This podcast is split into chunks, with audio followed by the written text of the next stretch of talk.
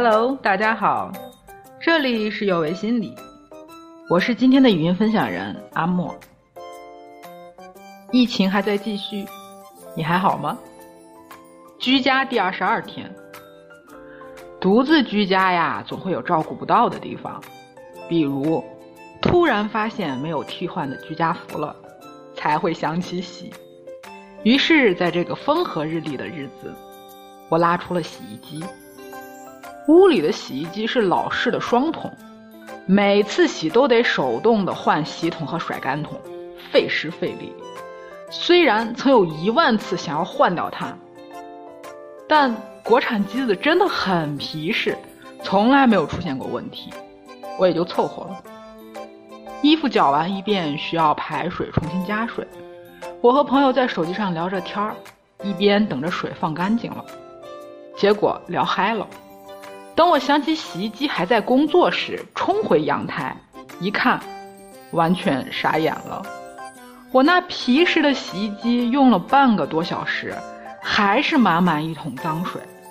我把它搬来搬去的看，水管就是任性的滴水不漏。完蛋了，它故障了。看着我泡在水里的六身居家服、床单、被罩、沙发罩，有一刻我绝望了呀。天气预报说，外面最低温度零下两度，在这寒冬腊月，你要让我手洗这一堆吗？找个维修师傅嘛！别闹了，疫情人来不了。借邻居的洗衣机用一用，算了吧。这个时候有人敲门，我都不敢开，哪敢为这点小事去打扰别人？找客服。早过保修期八百年了，不洗了，不行呀，会臭，而且我没有衣服穿了呀。哎，知道什么是倒霉吗？就是饿了没馒头，渴了没枕头，洗衣到一半没法子了。我站在阳光明媚的阳台上，觉得今天开工前应该先看看黄历。我像无头苍蝇似的在屋里转了两圈，又回到阳台，告诉自己：“好吧，支线副本开启。”我把自己想象成日常系游戏中的主角。现在我遇到了一个随机触发的任务，叫一台坏了的洗衣机。如果这是游戏，这个时候。我的主角会开始寻找一切可用的道具和方法，因为一定会有提示。我想起了客服，这洗衣机它再怎么老，也是正规的企业生产的。抱着试一试的心态，我挖出了几年前的购买记录，厚着脸皮点了客服。我特意看了一眼保险单，好嘛，过期的日子我自己都不好意思提。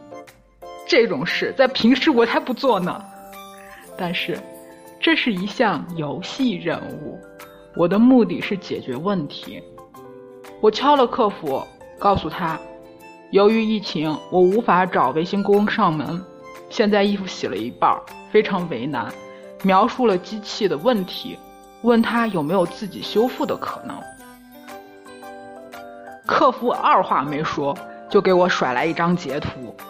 我如同得到关键人物的游戏道具，开心的想原地蹦。先是心安，他这么熟练，可见不是啥大问题。再一看，我又傻眼了，这写的都是啥呀？用螺丝刀打开什么什么，找到什么什么，连着什么什么，都是人类语言，咋就差别这么大呢？我也不好意思再继续问了。估计对方是顺手截的内部培训资料。最后一句是：如果客户说自己搞不定，联系维修工上门服务，收什么什么费和什么什么费。收费真不是问题，问题是你得先有个维修工呀。好吧，得到的道具工具书过于神秘，无法使用，怎么办？如果这是在游戏中，每个道具都有线索的功能，我硬着头皮把这张截图看了百八十遍，短短几行字，感觉要燃烧了所有的脑细胞，硬是想出了关键词“半自动排水阀”，然后打开了万能的百度，感谢百度。我靠着这些关键词搜出了相似款洗衣机的维修图解，看了好几遍，觉得那个难度系数啊，从可怕的未知变为可操作。我也不知道被称为万年手残党的自己哪来的自信，可能是图片看上去太简单了吧。翻箱倒柜找出了一把螺丝刀，关键道具已集齐，好吧，五金少女上线。为什么是五金？因为这把螺丝刀是我在家里找到的唯一的五金器材，还是以前买柜子时的赠品。后面就不必多说了，照着图解拆开洗衣机后盖，看着教程疏通出水管管道，并且照网友说的给部件做了个清淤。如果给游戏任务的难度打分，十分里这顶多就是个五分。我把打开的后板装回去，又开了机。朋友们，它没有动，它没有出水，我绝望了。这任务是失败了吗？怎么会呢？我冷静了一下，游戏嘛，本来就可能会失败，而且我一直是一个万年的游戏渣。想到这儿，我自己又安慰了。这是我找到的线索一，可能还有线索二、线索三。我脑子里乱七八糟的想着，一扭头，看到了那荡来荡去的插座。好的，没有插电。把洗衣机插头插上，小心翼翼的再次开机。当水哗啦啦啦大的流出来的时候，我脑子里面就四个字儿：任务完成。顿时啊，天也蓝了，水也清了，要洗的东西也不碍事儿了。小洗衣机继续的搅呀搅呀。我开心的回到电脑前，写下了我的游戏记录。洋洋洒洒写这么多字，其实从出现问题到解决问题，也就花了一个小时。而后这一整天，我的心情都很好，因为我在接受任务奖励的好心情。游戏是生活的缩小版，游戏商费尽心思从你身上抓吸引力，让你沉迷游戏。其实这些东西在生活中随手可得。遇到问题，就像我们在游戏中遇到了一个小怪，你可以选择逃跑，也可以选择战斗，但不能永远逃跑哟，因为指不定这只怪就是你下一个通关的关键。当我们发展出以问题为中心的应对策略时，人的思维就打开了。以问很可怕的是，常常源于无知。与其懊悔、沮丧、感叹自己生不逢时，还不如找出你能做的那部分，做一点有一点的经验，做一点有一点的机会。疫情是我们普通宅家的人无法改变的事实。在家太久，情绪被封闭的很厉害，本身我们就容易疲惫，这个时候更要照顾好自己。像关心好朋友那样去关心你自己，像和好朋友玩耍那样和自己找乐子。负面情绪会让注意力变得狭隘。当我事后和一位朋友说洗衣机坏了的时候，他立马说：“冬天没洗衣机太不方便了，你怎么那么可怜，那么惨？”唉，我真没觉得我有多可怜。洗衣机它什么时候都可能坏，它又不是故意的，我干嘛要抱怨它？无用的抱怨消耗人的精力，而且容易唤醒过去不愉快的经历，让人陷入不必要的负面漩涡中。当你发现自己正在朝这个方向去的时候，不妨提醒自己停一下，想想如果这是十年后，你再回忆这件事，你想得到什么样的回忆呢？如果是我，我现在就能说，当年你奶奶我。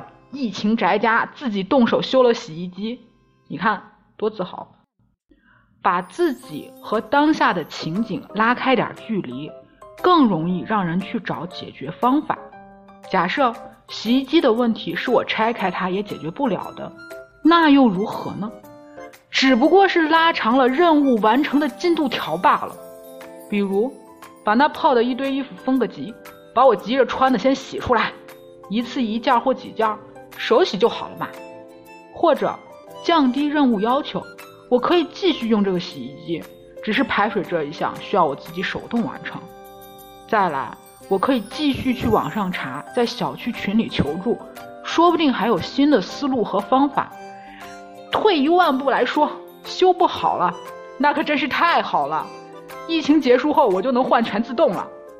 有那么多选择，怎么会无路可走呢？我们每天遇到的问题可能很多很多，可能会觉得我们所有的时间都被各种问题占满了。可是我们要记住，虽然我们现在是关在小小的屋子里，面对的空间有限，可我们完全不必让自己的心和思维也被限制住。世界很大，生命很长，这只是你人生长河中的一个小浪花儿。在照顾自己这件事上，我们都应该成为自己的专家。请这个机会去磨练你的专家技能吧。以上是我自己的一个小经验，供你参考。疫情之下，照顾好自己和家人，就是在为抗疫做贡献。我们一起努力吧。这里是右卫心理，我是心理咨询师张倩，也是今天的播讲人阿莫。不管你在哪里，世界和我陪伴着你。我们下次见。